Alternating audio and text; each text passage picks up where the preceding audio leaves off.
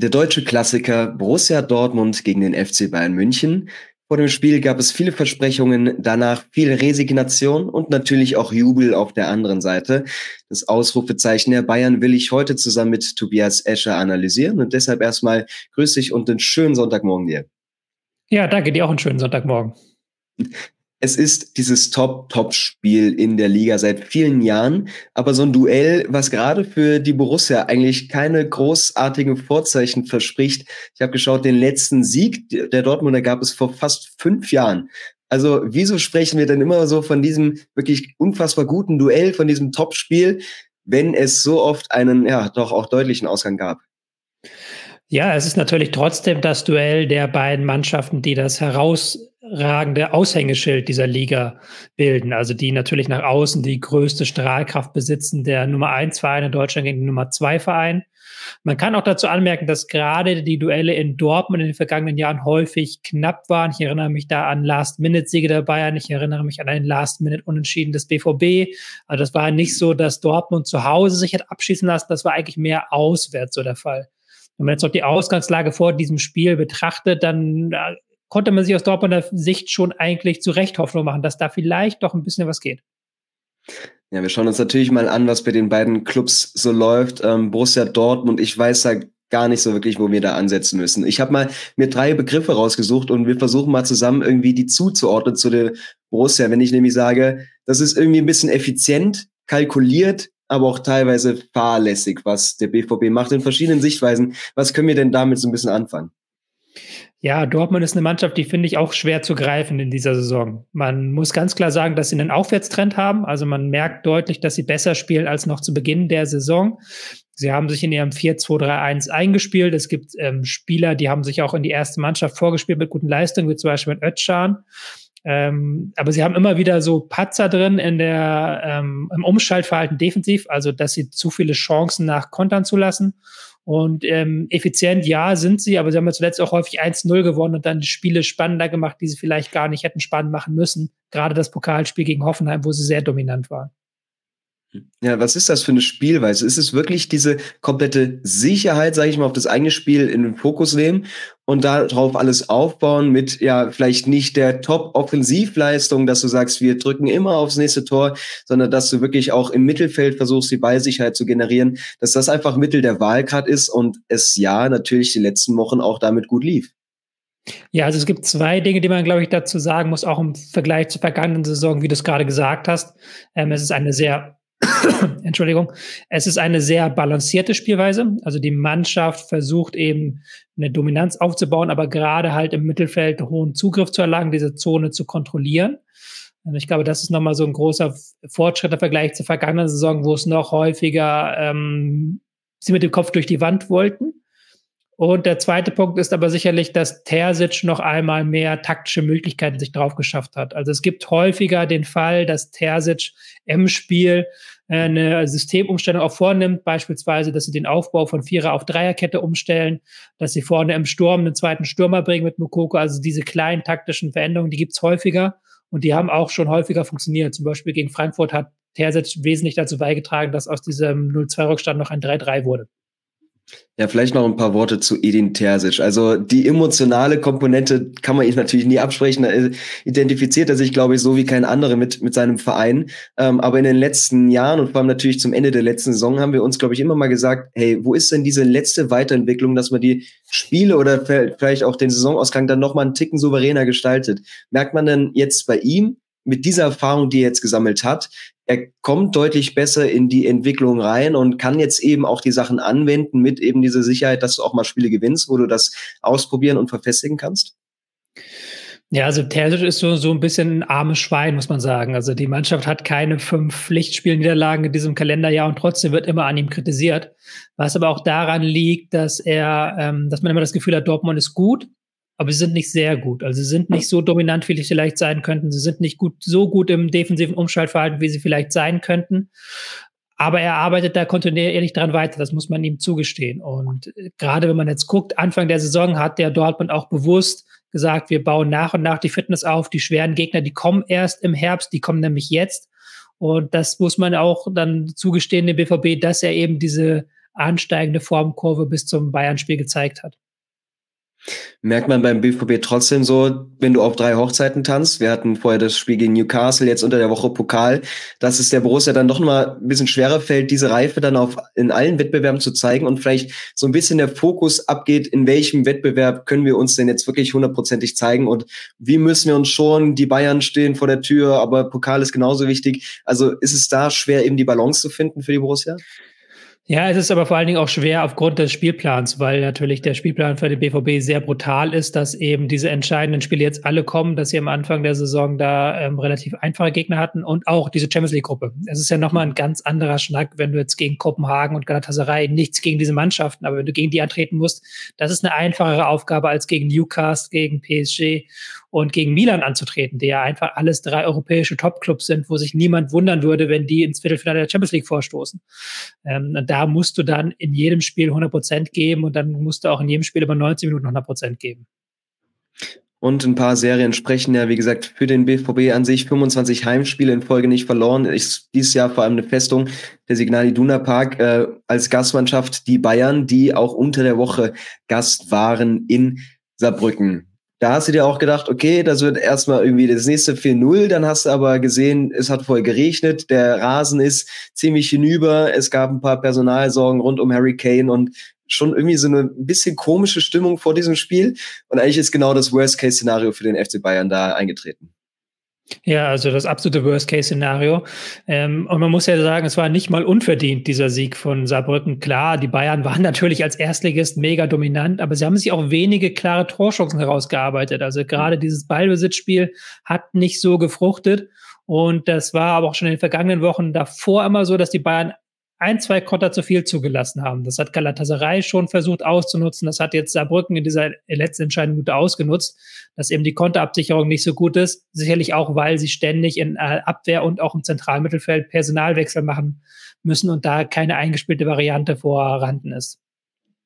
Man spricht immer davon, dass der Pokal seine eigenen Gesetze hätte. Wollen wir jetzt hier nicht ausfloskulieren, aber das war schon so ein bisschen wieder typisch, diese Bayern im Pokal schon wieder gegen einen Gegner, den du natürlich eigentlich besiegen musst. Die letzten Jahre war es mal Freiburg, auch mal Holstein Kiel dabei gewesen. Also der Pokal für die Bayern eigentlich wirklich kein gutes Pflaster mehr. Nee, absolut nicht. Und das ist auch eigentlich relativ unverständlich. Ähm, man kann jetzt natürlich mit Personalsorgen argumentieren, man kann argumentieren mit, der Rasen war nicht gut, alles in Ordnung, aber das muss trotzdem auch eine B-Mannschaft des FC Bayern muss in Saarbrücken gewinnen. So, Punkt. Mhm. Und wenn du dir die Historie des FC Bayern anguckst, dann musst du halt sehr weit zurückgehen, nämlich zum Spiel gegen Magdeburg vor über äh, 25 Jahren, dass die Bayern mal bei einem so unterklassigen Gegner ausgeschieden sind. Also das ist ja schon ähm, eine richtige Frage der mangelnden Qualität auch in diesem Spiel gewesen. Ja. Und wenn wir immer mal wieder darüber sprechen, wie gefestigt sind denn die Bayern? Wie, wie gut läuft denn das zusammen? Wie passen die Zahnräder aneinander? Da muss man sich, glaube ich, immer dann die Rückschläge anschauen, wie darauf reagiert wird. Weil natürlich die Mannschaft, ähm, ja, irgendwie wird schon gesagt, da hat Tuchel irgendwie wieder die Kabine verloren. Äh, es ist eine schlechte Stimmung, die gleich aufkommt. Die fliegen mit dem Privatjet hin und all diese, diese Reibereien schon wieder da um diesen Verein nach dieser natürlich wirklich krachenden Niederlage, muss man so sagen. Aber das ist einfach keine großartige Symbiose, die da äh, jetzt seit vielen Tuchelmonaten noch nicht ganz eingekehrt ist.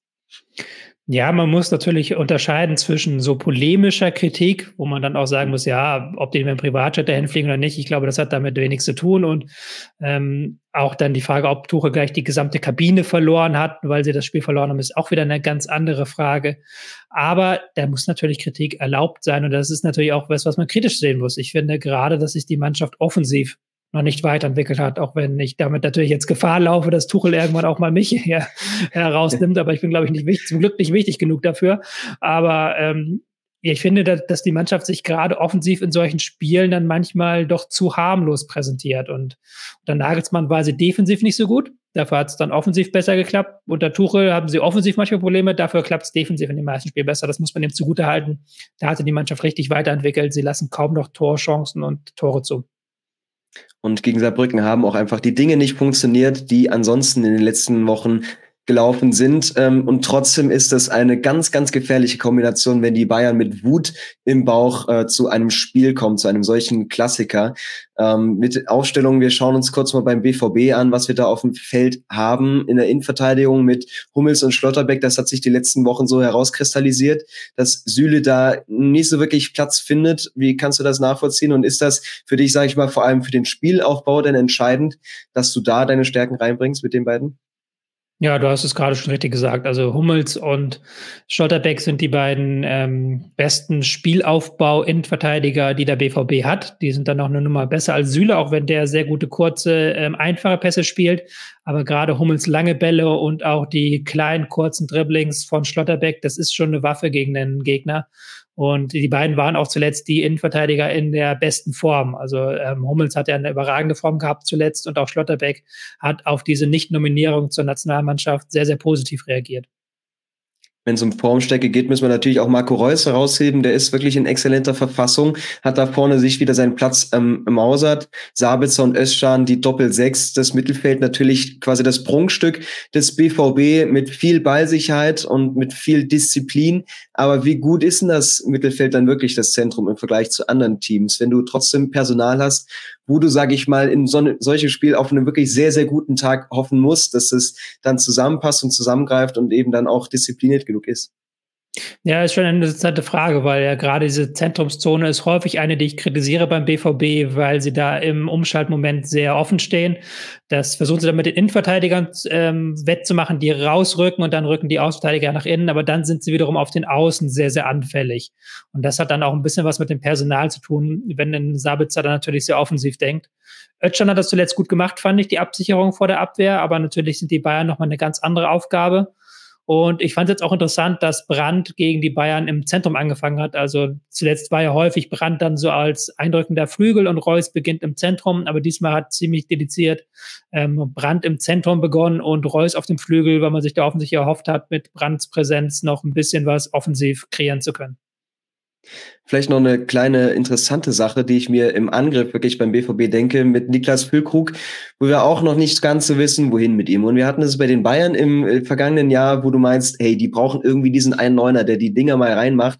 Der BVB hat die eigentlich. Und da würde ich mir sagen, hey, gerade mal in diesem Moment so eine falsche Neun, der wirklich ganz, ganz viel äh, am Spiel beteiligt ist und die Außen einsetzen kann und Räume zieht, das wäre bei den Dortmundern vielleicht auch keine verkehrte Lösung. Also ist es so ein bisschen umgekehrtes Bild, dass du, wenn du einen Neuner hast, auch mit Aller noch irgendwie im Kader, dass du die aber gerade eigentlich gar nicht so einsetzen kannst, wie du es musst? Es ist, glaube ich, schwer, da den Vergleich mit den Bayern zu ziehen, weil Harry Kane ist ja nicht umsonst der teuerste Spieler, der je in die äh, Bundesliga gewechselt ist. Und äh, Harry Kane ist ein absoluter Ausnahmestürmer. Also den kann, auf dem Niveau wird auch Dortmund sich keinen Stürmer leisten können. So. Mhm. Und Füllkrug versucht das ja auch immer wieder. Er ist ja auch ähm, entgegen seinem Ruf nicht nur so ein Strafraumstürmer, sondern einer, der mitspielt. Und auch Haller ist einer, der gerne Bälle hält, der auch dafür sorgen kann, dass die Mitspieler nachrücken können. Aber allein dadurch, dass Haller momentan äh, völlig außer Form ist, ähm, nach seiner Krebserkrankung und dem sehr schnellen Hoch danach auch gar nicht so, ähm, gar nicht so überraschend eigentlich, dass er jetzt erstmal eine Phase hat, wo es vielleicht nicht ganz so perfekt läuft. Aber dadurch ist man ja auf Füllkrug angewiesen und auf eben dieses Zurückfallen, Zusammenspiel mit Füllkrug und der ist eben der kommt nicht von Tottenham, der kommt von Werder Bremen, der hat nicht Champions League gespielt. Das ist natürlich nochmal ein anderes Niveau, als Kane es hat. Auf der anderen Seite trotz ein paar Personalsorgen, Kimmich äh, fehlt rot gesperrt, die Licht äh, fällt noch ein paar Wochen aus. Es hat die Startelf natürlich absolut in sich der Bayern. Das ist ja immer ähm, die Stärke, die die Bayern dann mitbringen, dass du eigentlich selbst bei einem dünnen Kader die erste Elf, die hat es dann schon wirklich, wie gesagt, in sich. Mit Leimer im Zentrum auf einer, muss man sagen, fast ungewohnten Position bisher für ihn in der Saison. Ähm, aber da sehr viel Stabilität. Und wie fängst du denn dann diesen Kimmich-Ausfall für die Zeit ab? Was gibt Tuchel denn so für taktische Anweisungen mit, dass du diesen Part äh, in seiner schon Wichtigkeit und was er in dieser Saison auch wieder zeigen kann, ein bisschen ersetzen kannst? Es war interessant, also dass Goretzka rechtzeitig fit geworden ist, war, glaube ich, sehr mhm. wichtig mhm. für dieses Spiel, dass man ihn da neben Leimer einsetzen konnte. Leimer hat auch in den vergangenen Wochen, wenn er auf der Sechs gespielt hat, immer eine relativ tiefe Rolle gespielt. Also dieses ähm, häufige nach vorne rücken, dieses Aufrücken, was man auch so ein Stück weit von ihm aus der Leipzig-Zeit kennt, das hat er gar nicht so praktiziert, wenn er auf der Sechs war, sondern immer eher den absichernden Part gegeben. Und Goretzka konnte dann daneben eben diesen aufrückenden Part einnehmen. Also man hatte so eine ganz klassische Doppel-Sechs mit einem absichernden und einem vorstoßenden Spieler, mit einem Spieler, der, ähm, mein Kollege Martin Raff von Spielverlagerung hat diese Aufgabenteilung immer mal so Jäger und Sammler genannt. Also ähm, Goretzka ist derjenige, der nach vorne schießt, jagt den Gegner und Leimer dahinter mit seinem Auge sichert ab und sammelt dann die Fehlpässe auf. So, so war ein bisschen die Aufgabenteilung im Bayern-Mittelfeld.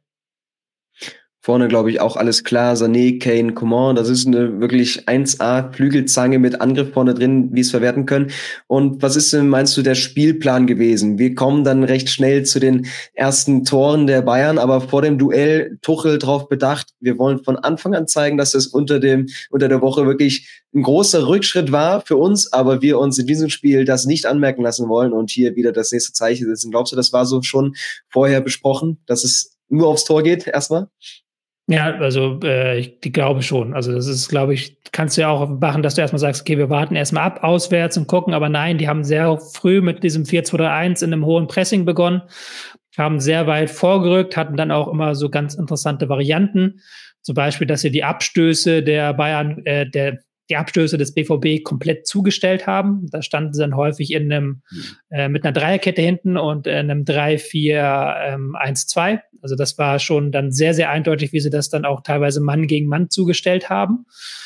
Das war eben genau dieser Wunsch, von der ersten Minute an den BVB unter Druck zu setzen, von der ersten Minute an mit Tempo nach vorne zu spielen und von der ersten Minute an auch die Außen ins Spiel zu bekommen wir haben vielleicht nicht ganz so viel davon gesehen, wie wir uns erhofft hätten, aber die Borussia, bei denen vielleicht dann eher doch, wir warten mal ein bisschen ab, wir gucken, was die Bayern so, so machen und nutzen natürlich dann eher mal unser Tempo, versuchen uns mit übers Spiel hinaus dann Ballsicherheit zu generieren, weil es ist ja auch so, die Dortmunder starten selten ganz gut und ganz aggressiv in den Spiel, sondern gucken natürlich über viele Phasen, wie es läuft und setzen dann mal die Nadelstiche. Das hat gestern nicht gut funktioniert, aber wie war, meinst du, war da die Philosophie vor dem Spiel? Ja, ich glaube, man hat die Idee gehabt, dass man ähm, erst einmal so ein bisschen auch das sich eine Überzahl im Zentrum erarbeitet. Also das war, glaube ich, ein sehr wichtiger Schritt, dass Brandt im Zentrum angefangen hat. Ähm, Reus ist auch immer wieder von rechts ins Zentrum gegangen. Wolf ist dann, hat dann aufgefüllt äh, und ist dann nach rechts ausgegangen. Ich hatte sehr stark das Gefühl, dass man über links angreifen möchte. Also es war häufig so, dass Hummels als rechter Endverteidiger häufig eigentlich im, in der Spielfeldmitte stand. Und dann war die gesamte Mannschaft so sehr weit nach links verschoben und Wolf war dann rechts der einsame Wolf, wenn man so sagen möchte. Ähm, und sie haben dann, glaube ich, die Idee gehabt, da eine Überzahl zu kreieren, Bayern dahin zu locken und dann irgendwann zu verlagern. Das war die grundsätzliche Idee die dann schon so früh hat man auch gemerkt, nach diesem 0-1 und dann den Ballverlust um 0-2, die Idee hat dann sehr früh in den Köpfen der Spielern angefangen, nicht mehr zu funktionieren. Weil die Bayern eben sofort aufs Gaspedal drücken. Das ist linke Spur, linker Blinker an und gleich mal Vollgas. Und die erste Ecke, die sie sich erarbeiten, das Thema Standards bei der, beim BVB, relativ interessantes Thema. Und gestern auch gleich mal zum Verhängnis geworden, weil Upamecano wirklich viel zu frei zum, ja, Kopfball, eigentlich war es ja irgendwie, drückt den Ball halt über die Linie, kommt im Fünfer. Das darf die natürlich nie und nimmer passieren in dieser Phase, in diesem Spiel. Also Wahnsinn. Da habe ich wirklich geguckt, wie der da hinkommt. Ja, ich, ich, ich schaue hier gerade nach, wie viele die äh, Gegentore die Dortmunder jetzt schon nach Standards bekommen haben. Ähm, ja, war das dritte Gegentor, was jetzt nicht gerade wenig ist, ist, auch so eine Schwachstelle bei ihnen. Ja, man muss Schlotterbeck da den Vorwurf machen. Er war da offensichtlich als Manndecker für Upamecano eingeteilt, hat davor noch mit ihm rumgeflaxt und hat sich dann von ihm abhängen lassen. Ähm, ich will ihm aber nicht allein die Schuld geben, weil du, auch wenn du Manndeckung spielst, normalerweise diese zentrale Zone vor dem Tor mit einem Spieler in der Raumdeckung abdeckst. Also, dass da noch jemand ist, und ich hatte das Gefühl, die Raumdeckung der Dortmunder stand sehr weit vorne. Also der hätten die Bayern eigentlich schon einen richtig schlechten Standard kicken müssen, damit die Raumdeckung der Dortmunder da rankommt. Ja, und dann ist Upamecano da völlig frei und kann das Ding ins Tor köpfen. Das muss man den Bayern auch mal wieder zugute halten. Sie sind ein sehr gutes Team nach Standards. Also ähm, das wird immer so gern unterschätzt weil es halt die Bayern sind und die sowieso die meisten Spiele gewinnen. Aber es war auch jetzt eher sechster Treffer nach Standardsituation. Hat auch kein Bundesligist mehr. Gut, die Bayern haben sowieso auch viele Tore geschossen und das jetzt mit als Stärke dazuzählen zu können, das ist natürlich sehr wichtig für den Verlauf der Saison im, in der Folge, dann sind es die Dortmunder, die so ein bisschen versuchen, ins Spiel reinzukommen. Aber wie du schon sagst, das hat man früh gemerkt, die Abstöße werden gleich zugestellt. Der BVB kommt kaum über die Mittellinie. Und es ist nicht mal so, hatte ich das Gefühl, dass die Bayern auf jeden Ballgewinn gehen, aber überhaupt nicht zulassen wollen, dass ein Pass in die gefährliche Zone kommt. Also dieses unheimlich disziplinierte Zustellen und die Raumdeutung, das war gestern äh, in der ersten Zeit schon wirklich alle Bonheur. Ja, also das total, da haben die Bayern sich sehr gut angestellt, haben auch den Ball sehr gut gesichert, nachdem sie ihn gewonnen haben, haben dann auch sehr viel mit Manuel Neuer gespielt. Ich glaube, dass der wieder da ist, ist auch sehr wichtig, eben um diese Dominanz im Ballbesitzspiel aufzubauen. Der ist halt im Passspiel nochmal eine Nummer über, also beziehungsweise eine Nummer nicht, sondern drei Nummern über Ulreich, der da trotz auch eine gute Aufgabe äh, gemacht hat und der das auch gut gemeistert hat. Aber eben diese Passverteilung, dass du hinten einen Spieler hast, über den du das Pressing des Gegners auflösen kannst, indem du Pass zu Neuer zurückspielst, das ist schon der Wahnsinn. Und gleichzeitig muss man sagen, wir haben jetzt die Bayern gelobt für ihr auch Pressing und für Aggressivität. Der BVB hat das nicht auf den Platz bringen können. Also ich möchte da jetzt so ein ganz klassisches Beispiel bringen, weil das mir sehr aufgefallen ist in den Spielen gegen Leipzig und Leverkusen wenn die Bayern da versucht haben, Sané oder Coman auf den Außen einzusetzen, dann standen die Gegenspieler direkt in ihrem Rücken und haben dann auch gerne mal mit dem Ellbogen und dem Knie gearbeitet, so nach dem Motto, so, hey, hier bin ich. Das gibt dann Foul und das pfeift der Schiedsrichter dann ab. Aber wenn der Gegner natürlich mit dem Rücken zum Tor ist, gibt es da keine gelbe Karte, kein gar nichts. Das ist dann halt so, ja gut, ist nichts passiert. Und man kannst du drei oder viermal machen, bis du gelb siehst. Und ja. die Dortmunder, die waren überhaupt nicht an denen dran. Also das bei dem, bei dem Treffer zum 2-0 war das sehr, sehr augenfällig, wie Sané da denn den Ball verarbeiten konnte, wie er dann eben den, äh, ich glaube, es war ein Hackentrick, den er dann gespielt hat, um das Tempo aufzunehmen und dann mhm. konnten sie mit Vollgas durchstarten. Und wenn du da halt schon dran bist, wenn du da schon direkt hinter ihm bist und dann notfalls dich mit dem Foul zu helfen weißt, wenn er aufdrehen möchte, dann passiert diese ganze Szene nicht. Dann kann er das nicht machen. Aber die Dortmunder waren da immer so, so ein, zwei Schritte weg. Gerade Wolf war da immer ein, zwei Schritte weg und dann konnte Sané sich noch aufdrehen und dann eben die Aktion einleiten. Besser kann man es, glaube ich, nicht sagen. Du leitest perfekt über. Die rechte Seite ist dann komplett blank. Und Wolf Fuß meinte es auch, wenn Sané dann antritt, sieht so aus, als würde Mats Hummels stehen, äh, stehen bleiben. Also das war ja wirklich ein sehr ungleiches Duell. Da kann man jetzt auch nicht wirklich sagen, natürlich, das liegt nur an den Tempodefiziten. Das hat auch vorher mit dann eben dem Positionsspiel zu tun. Aber ein solches Tor, wenn du die Bayern dann einlädst, zu diesem Moment bringst, wo, glaube ich, dann Goretzka den Ball auf Sané bringt, dann ist es eigentlich schon, da liegt der Ball schon im Tor. Also in der Phase, Harry Kane macht das dann natürlich perfekt. Also das dann noch zu verteidigen, ist, glaube ich, unheimlich schwer und äh, die Bayern spielen es perfekt aus mit diesem Konter. Ja, absolut perfekt ausgespielt. Man unterschätzt auch mal bei den Bayern, wie schnell die einfach sind. Also die haben ja auch eine sehr, sehr schnelle Mannschaft. Coman, Davis, ähm, Sané natürlich, Musiala ist auch super schnell. Ich habe das Spiel ähm, bei Sky in der Taktik-Cam gesehen und da blenden sie zwischendurch immer wieder Statistiken ein und dann haben sie auch zwischendurch eingeblendet, wer die schnellsten Spieler sind. Und der schnellste Spieler beim BVB dann ungefähr bei der 30 Minute des Spiels war Malen mit einer Topgeschwindigkeit von 32 Kilometer pro Stunde. Der wäre bei Bayern nicht mal in den Top 5 gelandet. Also die Bayern hatten halt in diesem Spiel ein absolutes, äh, einen absoluten Vorteil in der Kategorie Tempo. Sie waren einfach schneller und das hast du dann in dieser Situation gemerkt. Umso wichtiger wäre es gewesen für den BVB, diese Konter so im Keim bereits zu ersticken und sei es halt mit einem Foul. Dann nimmst du halt im schlimmsten Fall die gelbe Karte mit, aber im besten Fall, wenn du halt Sané in dessen Hälfte faulst, indem du ihm einfach hinten einmal schubst, es gibt ja kein Gelb, es gibt ja kein gar nichts, das kannst du drei oder vier Mal machen. Deswegen, das hat mich schon sehr aus ähm, Sicht eines neutralen Fans, der auf ein spannendes Spiel gehofft hat, gewurmt, wie dann der BVB sich bei diesem Gegentor verhalten hat. Ja, die Bayern-Clips sind schon fast das Licht aus bei diesem Spiel nach dem 2-0. Vielleicht kannst du dich noch an eine Szene erinnern aus dem Milan-Spiel gegen Dortmund, das hatten wir auch, wo ich gesagt hatte, mhm. da hatte Schlotterbeck einen Milan-Spieler an der Mittellinie wirklich umgeräumt. Gelbe Karte geholt, taktisches Foul, okay. Und dann haben wir gesagt, wenn er das nicht macht, dann haben wir vielleicht genau die Szene, die jetzt auch gegen die Bayern eben eben passiert ist. Und warum ist es gestern in diesem Spiel eben nicht so, dass sie das Foul ziehen? Ist da zu viel Respekt vor? Ist da zu viel Angst, dass man früh irgendwie, keine Ahnung, in Geldbelastung ist, wie auch immer, oder waren die einfach nicht so fit in den Beinen, wie du schon meinst, Sprintstärke war nicht da, nicht so fit im Kopf, nicht so bereit in dieser Anfangsphase, dass du den nicht erlauben darfst? Das ist eine Frage, die kann ich dir unmöglich beantworten, weil ich es halt selber nicht weiß. Also das ist auch so eine Sache, die einen natürlich dann sicherlich aus Trainersicht auch wurmt, wenn du siehst, wie deine Mannschaft in dieses Spiel geht. Wenn du auch weißt, gegen Newcastle, gegen Milan ist diese Mannschaft von der Körpersprache her anders in das Spiel gegangen. Und klar, halt, dass du im Konter anfällig bist, das hast du in vielen BVB-Spielen gehabt. Aber sie haben es dann eben, wie du es gerade gesagt hast, über dann so bestimmte ähm, Aggressivität, auch über ein Rausrücken der Abwehr, das es in diesem Spiel überhaupt nicht gab. Das gab es überhaupt nicht. Die sind halt darauf stehen geblieben hinten drin. Das haben sie häufig darüber noch abfangen können, aber in diesem Spiel so gar nicht. Es ist natürlich auch eine Qualität der Bayern, haben, haben wir jetzt ja auch gerade dreimal gesagt. Die haben sehr gute Konter gespielt. Der erste Kontakt hat immer gestimmt. Sie haben immer den ähm, sofort den Turbo gezündet. Das ist ja natürlich auch eine Qualität. Aber der BVB war da einfach in diesem Nachmittag, bis an diesem Abend viel zu lahm.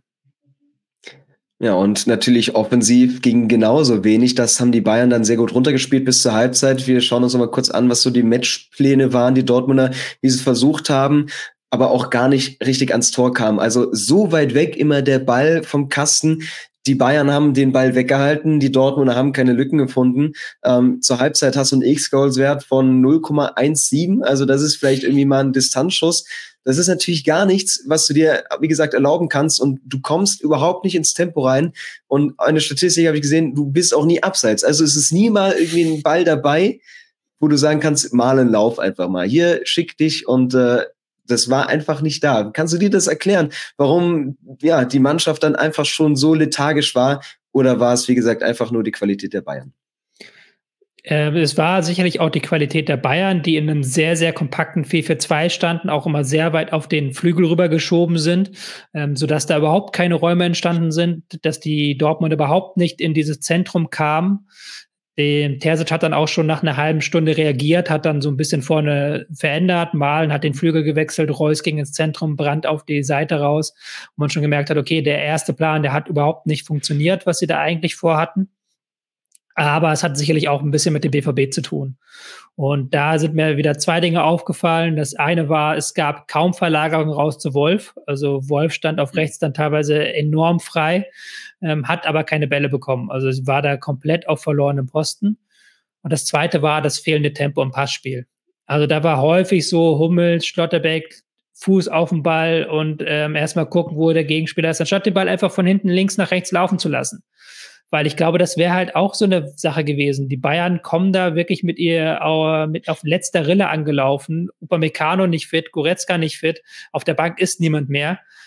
Ich hätte die in der ersten Halbzeit einfach laufen lassen. Also von links nach rechts immer wieder, dass sie nachschieben müssen, damit sie laufen müssen, damit sie halt eben die Kilometer in die Beine bekommen. Aber zur Halbzeit war dann der BVB die Mannschaft mit mehr Kilometern. Sie waren die Mannschaft, die ständig hinterherlaufen musste, wenn die Bayern hinten aufbauen mussten.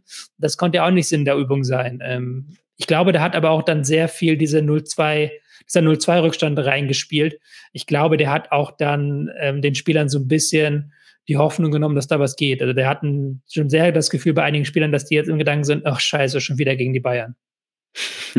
Ja, das äh, stimmt sicherlich. Und Thema Konter oder Schnellangriffe, was für die Bayern gegen Saarbrücken sehr, sehr schief lief, Gestern hatte ich auch einfach das Gefühl, diese Viererkette muss gar nicht so sehr rausrücken. Auch einen Davis brauchst du offensiv in, diesem, in dieser Form gar nicht unbedingt. Die machen das schon, die Jungs da vorne. Und du hast solch eine Sicherheit. Natürlich mit dem Upamecano. Vielleicht war das für dieses Spiel ganz gut, dass er nicht hundertprozentig fit war, weil du ihn einfach sagen konntest, hey, bleib hinten, mach deinen Job. Und das hat wirklich dem BVB-Spiel dann sämtliches Tempo genommen und gekillt, weil alles so schnell abgefangen werden konnte. Und einfach diese Kette, das muss man, glaube ich, nochmal herausheben, das ist einfach so diszipliniert gewesen gestern, dass da nichts durch und vorbei oder drüber kam. Ja, da hast du recht. Und Masraui und Davis haben wirklich kaum Offensivakzente gesetzt. Ich fand auch Kim war wesentlich stabiler. Der war gegen Saarbrücken Totalausfall, muss man ähm, fairerweise gestehen. Aber der hat jetzt ein gutes Spiel gemacht. Ähm, die haben sich da auf die Defensive fokussiert. Und auch ein Leimer hat sich, finde ich, sehr stark auf die Defensive fokussiert. Ist ja auch so ein Ding von Tuchel, dass er eigentlich immer fünf defensive Spieler auf dem Platz haben möchte, die wirklich vornehmlich defensiv denken in so wichtigen Spielen. Und das waren jetzt eben seine fünf Spieler, die Viererkette plus Leimer. Goretzka hat halt vereinzelt vorne mitgeholfen, hat dann immer diese Läufe aus dem, Hin ähm, aus dem Rückraum gebracht. Und dann haben diese fünf Spieler da vorne eben dann die Konter alleine unter sich gespielt. Und diese Aufteilung, klare, feste Defensive, klare, feste Konterspieler für die Offensive, die war schon Gold wert gegen den BVB. Machen wir fix den Sprung in die zweite Halbzeit. Ähm, Terzic reagiert, bringt Sühle für die Abwehr. Hast du da vielleicht nochmal irgendwie so einen Funken Ehrgeiz entdeckt in dieser Mannschaft mit einem anderen Spielplan? Vielleicht nochmal, wie du die Beine ein bisschen mehr knackst. Sie haben natürlich jetzt mehr versucht, auch wenn nicht viel bei rauskam, muss man weiter sagen. Ja, ich hatte schon das Gefühl, dass das so eine kleine Systemumstellung auch mit sich gebracht hat. Sie haben häufig vorher schon mit einer Dreierkette aufgebaut. Riasson blieb dann tief und Wolf ging dann nach vorne. Aber jetzt hatten sie mit ähm, Süle, Hummel, Schlotterbeck eine klare Dreierkette dahin für den Aufbau. Riasson ist dann auch weiter nach vorne gerückt. Und die ähm, Spieler vorne haben dann eben im Zentrum Füllkrug, Reus, Brandt, haben das besetzt, Sabitz auch nach vorne. Also die haben schon dann gesagt, alles auf eine Karte, wir gehen jetzt nochmal nach vorne, 3-2-5, komplett offensiv und haben dann auch dieses Mittelfeld gar nicht mehr so häufig bespielt, sondern auch den langen Ball gewählt, um halt eben dieses schnelle nach vorne kommen zu machen, um dann eben schnell den Raum aus dem, äh, von der Abwehr ins, in den Angriff zu überbrücken. Was ja vielleicht auch ein gutes Mittel ist, weil die Bayern, ich glaube, das ist immerhin weiter noch kein Team, was gerne sich zum Sieg mauert. Das merkt man ja selbst an Spielen wie gegen Bochum und Darmstadt. Natürlich waren das nicht die Gegner, gegen die es wirklich wichtig ist, aber die wollen so viele Tore schießen, wie es geht. Und auch gestern hast du gemerkt, 2-0 ist okay, aber 2-0 ist gefährlich und sie haben es geschafft, in dieser Kombination die Offensive immer weiter Nadelstiche zu setzen, kommen wir gleich zu den nächsten Toren, und aber auch defensiv eben nichts zuzulassen. Und ich finde, dass unter Tuchel auch die Qualität, das hat man vielleicht in Ansätzen schon damals bei Chelsea immer gesehen, dass dass die Mannschaft das Spiel einfach nicht aus der Hand gibt und vorne wie hinten immer noch dominiert und ja eben zu seinen Stärken kommt und die perfekt ausspielt. Ja, aber ich finde, du siehst es jetzt so vielleicht sogar ein bisschen zu positiv aus Bayern Sicht, weil ja, stopp mich bitte immer mal, wenn ich hier ja, nee, alles gut, alles gut. Ja, nein, alles gut, weil ich hatte das Gefühl, diese 20 Minuten dann nach der Pause, das war dann ja ein Spiel, was von Strafraum zu Strafraum ging. Also in der ersten Halbzeit ja. hatte Bayern 60 Prozent Ballbesitz, jetzt hatte Dortmund 60 Prozent Ballbesitz, haben den Ball nach vorne gespielt, direkt, wenn er verloren war, hat, äh, haben die Bayern sofort mit vier Mann zum Konter angesetzt. Und ähm, ist natürlich Glück gewesen für den BVB, dass die Bayern viele dieser Konter nicht ordentlich ausgespielt haben. Also da waren ja viele Gleichzahl- oder sogar Überzahlkonter dabei, wo du denkst, wenn Musiala jetzt da nicht den Abschluss wählt, sondern den Pass rausspielt, dann äh, gibt es eine Chance. Aber die Bayern haben dann keine Chance daraus gemacht. Aber im Gegenzug haben die Bayern auch ähm, Chancen zugelassen, fand ich in dieser Phase erstmals. Also diese langen Bälle haben sie nicht sauber verteidigt. Da hast du dann schon gemerkt, Upamecano ist nicht 100% ähm, fit. Der konnte dann nicht so hochsteigen, wie er es wollte. Niklas Füllkrug hat auch äh, mit Abstand die meisten Kopfballduelle auf dem Feld gewonnen, sieben Stück. Und ich glaube, Kim ist dann auf Platz zwei mit zwei gewonnenen Kopfballduellen. Also eine riesige Diskrepanz da. Und dann haben die äh, Dortmunder ja auch ein, zwei große Chancen gehabt, eben nach diesen langen Bällen oder nach Verlagerungen. Das haben sie dann schon besser gemacht. Haben im Gegenzug jede Menge Raum freigelassen. Aber wenn der Gegner diesen Raum dann eben nicht nutzt, bis zum 3 zu 0, dann ähm, kannst du auch sagen, okay, wir haben jetzt, jetzt wieder ein Spiel reingekämpft. Die Bayern haben ja auch ein bisschen was umgestellt. Ähm, Thema Flügelzange, da haben sich äh, Sané und Coman ein bisschen abgewechselt. Was meinst du, war da die Idee dahinter für das eigene Spiel und ja, einfach nochmal die Defensive mehr beschäftigen? Oder hatte das auch äh, natürlich taktische und defensive Gründe? Ich glaube, das hat auch ein Stück weit taktische Gründe, dass man dann ähm, beide hat ein bisschen geradliniger Richtung Tor spielen lassen. Ich glaube auch, dass die ähm, Dortmunder mehr Ballbesitz hat nach der Pause, war durchaus gewollt von den Bayern. Die haben gesagt, okay, wir wollen jetzt dann Konter spielen, wir wollen gar nicht mehr so sehr in die Breite spielen, sondern eher in die Tiefe. Und dann hat man auch gemerkt, gerade Sané war deutlich zentraler positioniert, hat deutlich häufiger auch den Laufweg in Richtung Tor gewählt und dann hat sich Kane fallen lassen und versucht halt ihn, Coman oder Musiala zu bedienen. Dann kommen wir doch zu den nächsten Treffern. Und erst gab es in der 70. noch ein Abseitstor. Das war schon ein relativ ähnliches Muster wie dann das Tor danach. Und ja, 71. ist es dann passiert. Kane ist es dann. Und was natürlich immer wieder auffällt vor diesen Toren, diese Doppelpässe. Also eine Station, es wird, es ist nicht nur das reine Abklatschen des Balls, sondern natürlich schon wirklich dann ein sehr direkter und scharfer Pass. Und immer wieder sind es die Dortmunder Verteidiger, die fast so einknicken hinter diesem Spieler, der den Ball ablegt und da gar nicht mehr hinterherkommen und da klafft so ein Loch. Also ja. wie kann man das besser verteidigen? Oder ist es dann einfach nur wirklich sehr gut gespielt und genau dieser Moment, der dann den Unterschied macht zwischen den Bayern und Dortmund gestern? Ja, es ist natürlich genauso gewollt von den Bayern. Die wussten natürlich auch, dass sie da einen Tempo, ähm, Tempovorteil haben. Sie wollten eben den Ball ablegen, dann sofort aufdrehen, sofort ähm, sich im Kreis drehen und am Gegenspieler vorbeisprinten. Also Gegenspieler rausziehen und sofort in den offenen Raum starten. Und dann kannst du als Dortmund zwei Möglichkeiten. Entweder du bietest diesen Raum gar nicht erst an. Also du sagst, wir bleiben jetzt hier stehen, wir bleiben jetzt hier hinten stehen. Ist mir egal, ob der Gegenspieler aufdreht. Ich verteidige den dann von Angesicht zu Angesicht. Ist natürlich nicht optimal. Oder das, was wir ja vorhin schon tausendmal angesprochen hatten, du bleibst dann hinten dran und sorgst dann dafür, dass der Gegenspieler eben diese Ablage nicht spielen kann. Weil wenn du weißt, sobald der Gegenspieler sich umdreht, ist er an mir vorbei, dann musst du entweder das davor verteidigen oder gar nicht verteidigen. Aber dieses halbherzige so, wir gehen mit, aber wir sind dann nicht nah genug dran, um den Pass zu verhindern und kommen danach auch nicht hinterher, wenn der Gegner sprintet. Tja, das ist dann halt eine Schwachstelle und ähm, da muss man auch jetzt leider ein bisschen Mats Hummels kritisieren, wobei kritisieren ist dann zu viel, weil er häufig in Situationen gekommen ist, die ihm einfach nicht liegen, die ja nicht sein Ding sind, wenn er ans äh, Laufduell gehen muss mit zu schnellen Spielern. Aber das hat dann auch, ähm, haben die Bayern auch ganz brutal provoziert, immer wieder hinter Hummels gelangen zu wollen. Und dabei ist es gar nicht mal so, dass die Bayern auf frische Kräfte angewiesen waren oder die brauchten. Tuchel hatte reagiert und Pavlovic gebracht, natürlich für den angeschlagenen Upamecano. Vorn aber einfach die Bayern weitermachen lassen, seine Mannschaft, seine Offensive, selbst noch mit einem Nabri auf der Bank oder auch anderen Impulsen, die du hättest bringen können, aber auch das hat mich jetzt so ein bisschen dann an Guardiola erinnert, der natürlich immer gerne seine Mannschaft bis zum Ende spielen lässt. Und das war sicherlich auch einfach ein Lob und äh, ja, Belohnung für die Mannschaft, dass sie dieses Jahr weiter ausprobieren durften und dann eben noch das dritte, vierte Tor am Ende machen mit einem Harry Kane, wo du merkst, wenn die auch die wichtigen Minuten zusammen auf dem Feld bekommen, dass es für die ganz heißen Spiele in die Saison ganz viel wert ist, wenn du jetzt das eben so ausspielst. Ja, never change a winning team. Ist ja der Klassiker. Und äh, wenn deine Bank eh schon dünn ist, dann musst du da auch nicht noch was provozieren. Also dann kannst du auch sagen, ihr spielt jetzt durch. Und das hat ja auch funktioniert. Und ich fand auch dann nach dem 3-0 war ja die Luft komplett raus. Also ich fand bis zum 3-0 hat dann BVB noch zumindest es versucht, nach vorne zu spielen. Aber danach war es halt komplett egal. Und das war dann auch, glaube ich, nicht mehr allzu anstrengend für die äh, Bayern-Spieler, die dann noch auf dem Feld standen. Gut möglich. Wir reden noch ganz kurz über das vierte Tor. Das ist dann die Kirsche auf der Sahnetorte.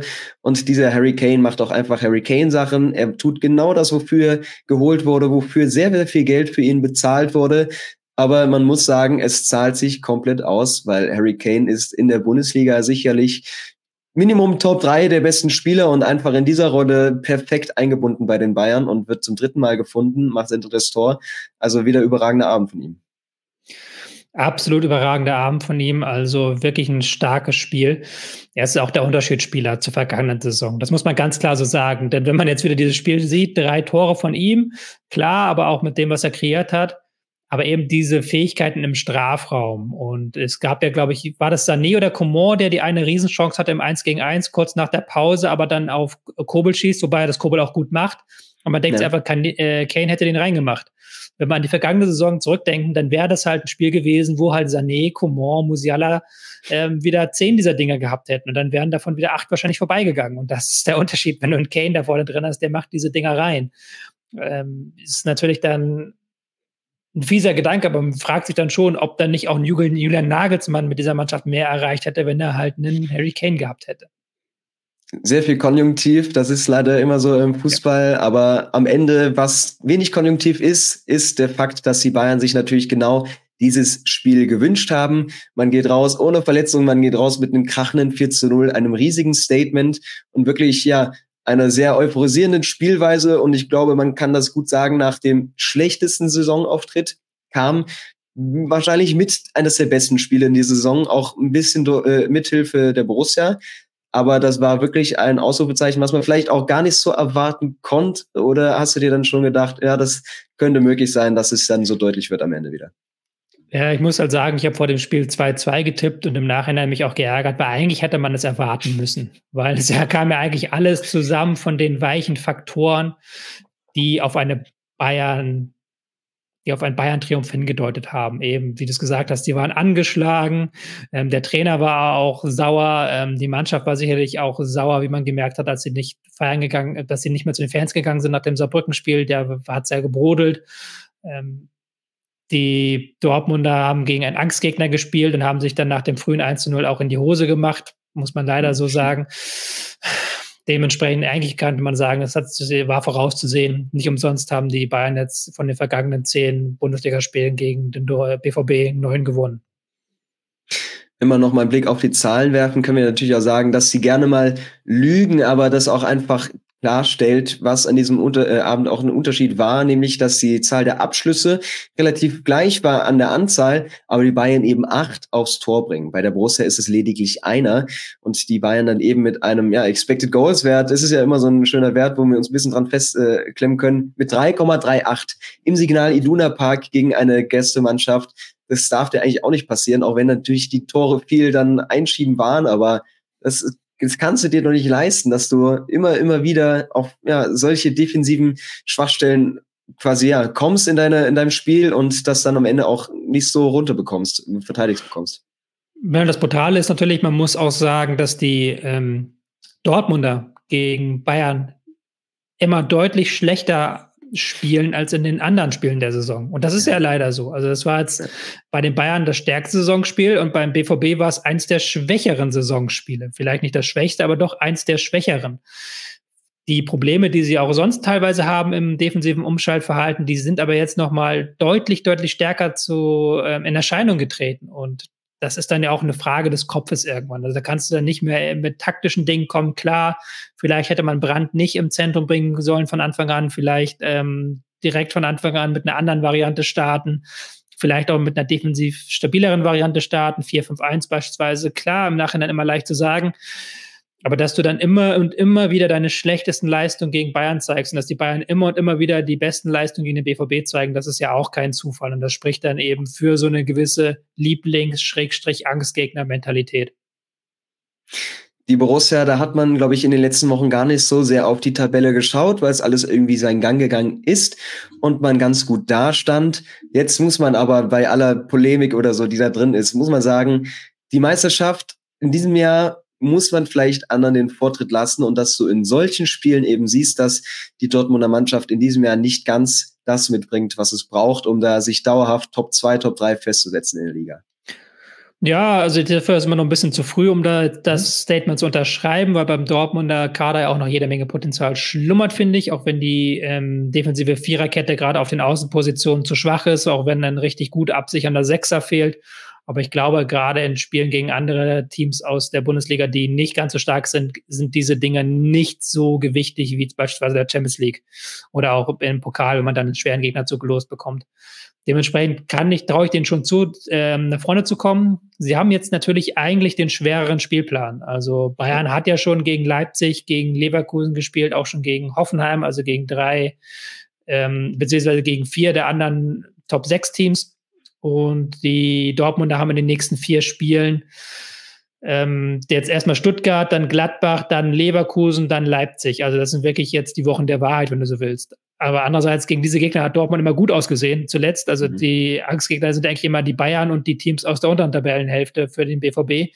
Kann schon sein, dass sie da jetzt die große Aufholjagd starten, dann auch diese Punkte halt dann gegen direkte Konkurrenten wie Leipzig, wie ähm, auch Stuttgart oder Leverkusen holen. Das wäre sehr, sehr wichtig. Aber wenn sie die nicht holen, dann unterschreibe ich den Statement voll. Dann müssen sie dieses Jahr nicht mehr über das Thema Meisterschaft reden.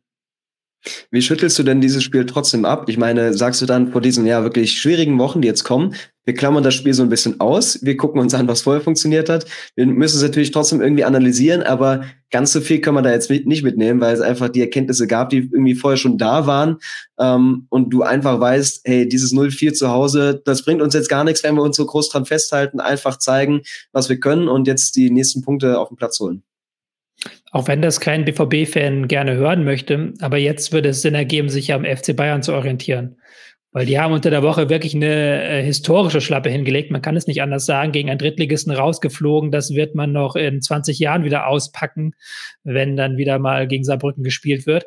Und dieses, ähm, dieses Aufbäumen, diese auch Wut und diese, ähm, dieses Tempo, was die Bayern gezeigt haben gegen den BVB, das muss der BVB mhm. jetzt gegen Newcastle auf den Platz bringen. Weil wenn man da ein gutes Ergebnis erzielt gegen ein absolutes Spitzenteam der Premier League, dann kann man auch sagen, okay, FC Bayern ist halt unser Angstgegner. Das ist halt dann mal so scheiße, aber es ist dann nun mal der berühmt-berüchtigte Zahnarzttermin, wie es Sebastian Prödel eins genannt hat.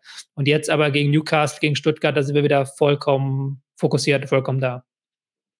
Und die Bayern jetzt natürlich mit viel positiver Stimmung zurückgekehrt mit einem Manuel Neuer im Tor, wo du, glaube ich, jetzt merkst, da waren viele Fragezeichen da, aber sofort hat er diesen Impact, hat auch noch kein Gegentor bekommen, seit jetzt wieder auf dem Platz steht. Und natürlich, ja, eben, wie du auch, wie man es auch sagen kann, die Defensive von hinten ordnen kann, viel besser am Spiel beteiligt ist und so eine Grundsicherheit mitbringt, ähm, für den Rest der Hinrunde ganz entscheidender Faktor. Und glaubst du, dass die Bayern noch ein paar Punkte liegen lassen? Oder denkst du, die sind an der Phase in der Liga, wo die das jetzt sehr souverän runterspielen können? Die Ende bis zum Ende der Hinrunde, sagen wir mal. Ja, also die haben jetzt nicht mehr das schwerste Programm, haben wir ja gerade schon analysiert. Es kommt noch der VfB Stuttgart aus den Top 6, aber sonst haben sie da alles gespielt, geht jetzt gegen Heidenheim. Also theoretisch ist da nicht mehr so viel Stolpergefahr. Ähm, ich fand die Bayern aber in dieser Saison im Ballbesitz eben nicht so dominant, haben sich auch gegen manche Teams aus dem unteren Tabellendrittel schwer getan, beispielsweise gegen Mainz. Da denke ich mir so, ja, Vielleicht gibt es da noch irgendwie so einen kleinen Zwerg, der sie ärgern kann, vielleicht auch der VfB Stuttgart. Aber grundsätzlich ist die Ausgangslage für sie sehr, sehr gut. Und sie müssen aber trotzdem immer noch nach Leverkusen schauen, die ja noch ein bisschen äh, sogar die bessere Ausgangslage haben, dass sie die noch mhm. einholen können. Aber ähm, wenn die Bayern jetzt da weitermachen, wo sie gegen Dortmund gespielt haben, dann werden sie zum Ende der Hinrunde auf Platz 1 stehen. Das war der Klassiker. Es ist ein Klassiker, weil es irgendwie eine Tradition hat und wir ein bisschen das Gefühl haben, in welche Richtung das gehen können. Klassisch, traditionell, die Borussia seit fünf Jahren ohne Sieg gegen die Bayern. Das hat sich gestern Abend nicht geändert mit einem 0 zu 4. Wurden sie heimgeschickt aus dem Signal Iduna Park geschossen. Ich danke dir, Tobias. Wir folgen, verfolgen beide Teams weiter. Die Bundesliga natürlich immer im Auge habend und äh, ja, freuen uns, glaube ich, noch auf einen schönen Bundesliga-Sonntag und auf alle weiteren Highlights, die auf diese Teams warten. Ja, danke für die Einladung, dass du es wieder so schön moderiert hast. Ja, ich kann mich nur bei dir bedanken für die wunderbare Expertise. Dann mal schauen, ob sich der Tore meldet bei dir in den nächsten Tagen und von fehlender, fehlender Weiterentwicklung spricht. Ich hoffe, wir entwickeln uns weiter, helft uns mit Feedback oder wie auch immer und dann sehen wir uns beim nächsten Mal. Bis dann, macht's gut. Ciao, ciao.